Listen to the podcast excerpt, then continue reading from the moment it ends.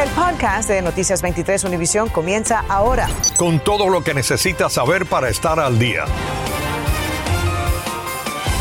Buenas tardes, les saludamos Ambrosio Hernández. Y Sandra Peebles. Bueno, la activista cubana Anamelis Ramos, quien ha estado de visita en Miami desde noviembre, hoy se enteró que no podía regresar a Cuba por órdenes del mismo gobierno cubano. En el aeropuerto internacional de Miami le informaron que el régimen castrista impedía su entrada de regreso a Cuba. Jenny Padura se nos une ahora para contarnos toda esta hora. Jenny.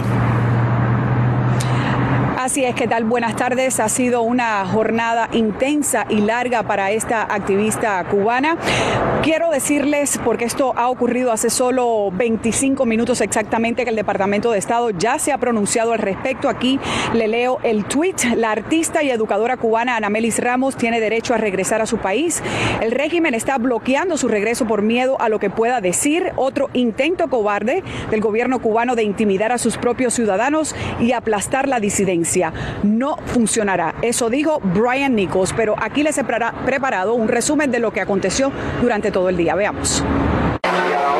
A las 10 y 30 de esta mañana, Anamelis Ramos se disponía a abordar un vuelo de American Airlines que la llevaría de regreso a Cuba cuando un funcionario le dijo: Cuba no me quiere dejar entrar a mí por alguna razón, tiene que resolverlo conmigo en Cuba. La frontera de Cuba no puede estar en el aeropuerto de Miami, la frontera de Cuba no puede estar en la, en la puerta de American Airlines eso, eso es inadmisible. Después de reunirse con las autoridades del aeropuerto, nos informó que no le permitían quedarse allí por ser un lugar de tránsito. Yo iré a un lugar público y acamparé ahí porque ahora mismo yo no tengo casa, no tengo país y no, no voy a dar la espalda ni me voy a quedar en casa de nadie que me quiera acoger ni quiero pedir asilo. Yo quiero que este problema se resuelva porque yo tengo todo el derecho a regresar a mi país.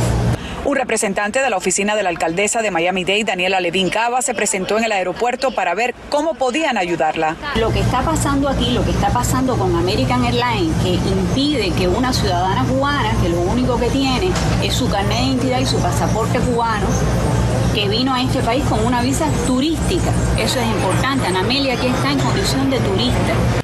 American Airlines nos dijo que los requisitos de entrada y admisibilidad de un viajero son determinados por las autoridades de cada país, no por las aerolíneas. Esto es un tema de soberanía y cada país como soberano tiene el derecho de determinar quién debe o no puede entrar a su país. Pero, ¿qué pasa? Que en este caso la persona siendo cubana le están violando sus derechos humano. La activista y miembro del movimiento San Isidro abandonó el aeropuerto segura de su lucha. Nos aseguró que su intención no es pedir asilo político. Entonces creo que lo más indicado sería pedir una extensión de la estadía turística. Recuerden que cuando entran con la visa B1, B2, generalmente le dan seis meses de estadía autorizada en el país, independientemente del tiempo que tengan el visado eh, del pasaporte. La Embajada de Estados Unidos en La Habana reaccionó diciendo, hoy el gobierno cubano exilió al artista Anamelis Ramos al negarle regreso a Cuba. ¿Qué clase de gobierno no deja que sus ciudadanos regresen a su patria? Bueno, y tenemos que destacar a esta hora también que los congresistas María Elvira Salazar y Mario Díaz Balar han condenado lo que le ha pasado a esta activista a través de su cuenta en Twitter. Por supuesto que nosotros nos mantendremos aquí a la espera de lo que pueda ocurrir con su caso. Jenny, pues, eh, eh, ¿qué planes tiene ahora Anamelis? Eh, porque sabemos que no tiene dónde quedarse. Dice que va a acampar en un lugar y ahí se va a quedar hasta que le avise. Así es, Ambrosio. Bueno, la intención de esta activista es acampar en un lugar público. De momento ella se encuentra aquí en el restaurante Versalles, donde pues le han permitido ofrecer declaraciones de prensa. Ya ella ha iniciado pues un permiso con la policía de la ciudad de Miami para poder acampar en algún lugar público. Todavía eso no está definido, pero definitivamente, reiteramos, ella no quiere pedir asilo político. Ella quiere llamar la atención del gobierno norteamericano y por supuesto de nuestros políticos locales para denunciar ante la comunidad internacional también lo que le está ocurriendo, que le ocurre a muchos cubanos en la isla. Esta tarde se halla en estado grave Luis Páez de Miami después que, según la policía, el tren Brightline impactara su auto en Lake Worth Beach. Las autoridades dijeron que Páez trató de esquivar las barreras y adelantarse al tren que se acercaba al cruce. Este es el tercer accidente del Brightline en Palm Beach y Treasure Coast desde la semana pasada. Un incendio devoró hoy casi en su totalidad una casa en el suroeste de Miami-Dade. Ninguno de los ocupantes sufrió lesiones. Los bomberos encontraron una línea de tendido eléctrico sobre la vivienda, aunque no han determinado si eso causó el incendio. Un equipo de la Cruz Roja acudió para brindar ayuda a los tres adultos que viven en esa casa. Las autoridades están pidiendo ayuda esta tarde para identificar a dos individuos captados en cámara, a quienes acusan de robar a mano armada en un negocio en el suroeste de Miami-Dade. Ocurrió el 11 de enero y según la policía, los hombres le dispararon a un empleado que estaba afuera del establecimiento, luego lo obligaron a abrir la oficina trasera y le exigieron el dinero. Los socorristas llevaron a la víctima hacia el hospital Jackson en estado grave. Bueno, un tribunal de apelaciones anuló hoy la condena del oficial de North Miami, Jonathan Aleda, quien en 2016 le disparó al terapeuta Charles Kinsey. Según el tribunal, el juez se equivocó al no permitir el testimonio sobre el entrenamiento del policía. Aleda dice que creyó que el paciente autista Arnaldo Ríos sostenía una pistola, pero resultó ser un camión de juguete. Cuando Aleda disparó, hirió al cuidador, Kinsey. Comenzando hoy hasta el domingo se llevará a cabo el Boat Show de Miami y se espera que genere muchísimos millones de dólares. El evento atrae a miles de visitantes al sur de la Florida. Tatiana Irizar nos habla del impacto económico y también nos dice qué debemos tomar en cuenta en los próximos días.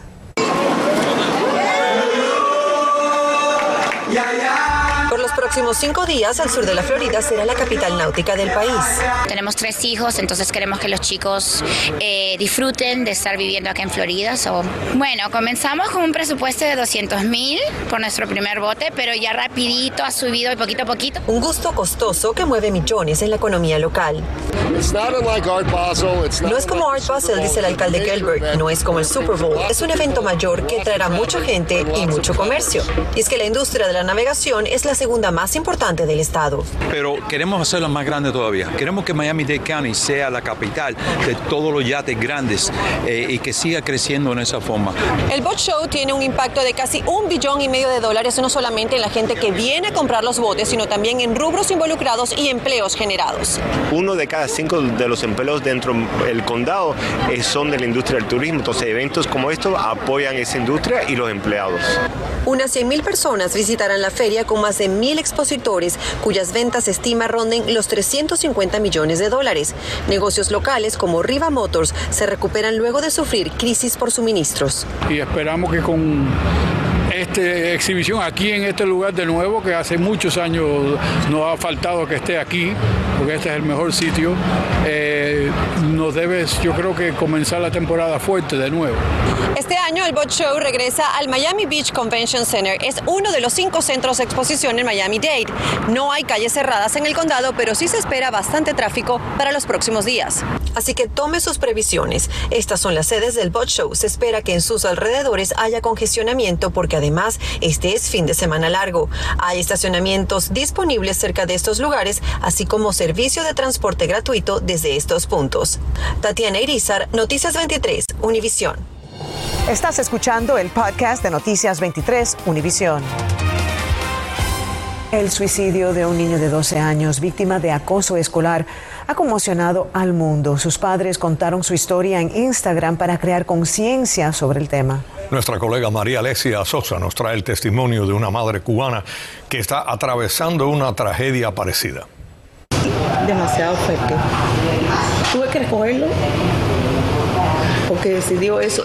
Jailin Martel hoy se suma al llamado que hicieron los padres de Drake Hartman, un niño de 12 años de Utah que murió por suicidio luego de haber sido víctima de acoso escolar. Ella también perdió a su hijo de la misma forma el año pasado. Alega que sufría acoso de una persona de autoridad en la escuela. Él pensaba que estaba solo Nehemías tenía 13 años. Su mamá recuerda la última conversación que tuvieron. Entonces me dijo, ¿tú la escuela? Dije, Nehemías, yo te voy a quitar, ya hablé la potestad de tu papá, él te va a ir a quitar. Porque él te va a ir a quitar, no te preocupes. Pero fue demasiado tarde. Ese día el adolescente se quitó la vida. Aunque le cuesta, hoy esta madre del sur de Florida decide hablar para que otros padres no sufran lo que ella ha pasado. Quiero que no pase más, pero el bullying de las maestras no se puede identificar casi nunca. Nehemías no encontró ayuda a tiempo y su madre reconoce que se sintió solo. Buscamos la ayuda de una experta. Todos los padres quieren aprender a identificar las señales de si su hijo está siendo acosado, pero también hay que fijarse en las señales para saber si su hijo es un acosador. En algunos casos, los niños que son acosadores o que están acosando a otro niño pueden llegar a tener comportamientos más agresivos, también pueden llegar con lesiones que son inexplicables, eh, muchas veces pueden llegar con dinero que no tienen eh, explicación de dónde lo sacaron y también pueden tender a estar muy pendientes de la popularidad. Y destaca que si el niño está siendo la víctima, los niños difícilmente van a, ir a donde los padres a decirle lo que les pasó.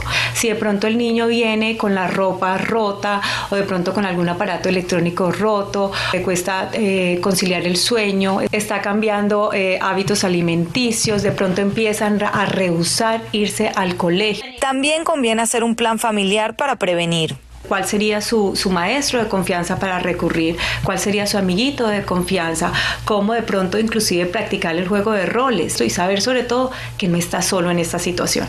María Alesia Sosa, Noticias 23, Univisión. Gracias, María Alesia. Qué pena todo esto, pero por lo menos se está informando para que las personas conozcan el tema. Y estas son algunas de las noticias de Cuba que hacen titulares en estos momentos. El artista opositor Luis Manuel Otero Alcántara está muy delicado de salud y sin poder hablar, según denunció el movimiento San Isidro en un comunicado. A propósito, la Agencia de Estados Unidos para el Desarrollo exigió la liberación inmediata de los presos políticos cubanos y mostró preocupación por Otero Alcántara, quien está preso desde las protestas el 11 de julio. Y Copa Airlines suspendió la venta de pasajes para sus vuelos desde Cuba hacia Nicaragua por la alta demanda, dijeron, en la isla para viajar hacia el país centroamericano. Bueno, la crisis de viviendas impacta a los residentes de Jayalía por el alto precio de los alquileres. Sin embargo, la ciudad aprobó la construcción de un edificio de lujo. El urbanizador admite que sus unidades no están al alcance de todas las personas, pero la municipalidad le aprobó su construcción pensando en la gente joven que se va de la ciudad. Iván Taylor nos amplía. Tenemos dos edificios. Eh, 304 unidades en total. Masud Shoyahi es el propietario de Shoma Village, un complejo de apartamentos de alquileres de lujo en el este de Hialeah. Vamos a terminar en tres meses. En Shoma Village, un estudio comienza en 1.700 dólares mensual. El precio de las habitaciones de dos cuartos y dos baños oscilan de 2.200 a 2.500 dólares al mes. Yo puedo ver a una persona de Hialeah que diga, esto no es para mí. Correcto. Hialeah no es excepción. Hialeah es parte de Miami. ¿Usted cree que hay una crisis de vivienda? Hay crisis de vivienda. Eso no es, eh, en realidad no es un trabajo o responsabilidad del desarrollador. Eso tiene que ser ciudad, eh, tiene que ser de Estado. Al preguntarle por qué en Hialeah. Yo recuerdo un día que el alcalde Carlos Hernández me dijo que la gente jóvenes está mudando de Hialeah. Por eso le dije que tenemos que mantener la gente jóvenes aquí también. En su plataforma se refieren a Hialeah como el Brooklyn de Miami. ¿Por qué ese logo? Yo fui el año 2008 al área Dumbo en Brooklyn. Y asegura que vio la transformación que sucedió, pasó de abandono a un área apetecida. Y eso que nosotros usamos, ese ejemplo para Hialeah. Hialeah es de todos joven, viejo, eh, niño. Para esta activista, quien ha vivido en la ciudad desde 1967, es un insulto nuestro político, nuestro gobierno tiene que también tener sensibilidad con los vecindarios y las personas que vivimos en estos vecindarios. Yo no estoy quitando casas a nadie. Yo estoy haciendo un proyecto nuevo. En este momento, 40% de unidades ya está alquilado.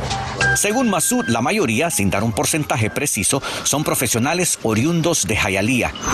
Entre tanto, en el oeste de la ciudad, yo pagaba 1.085 de renta y me subieron a 1.650. 65% no subieron.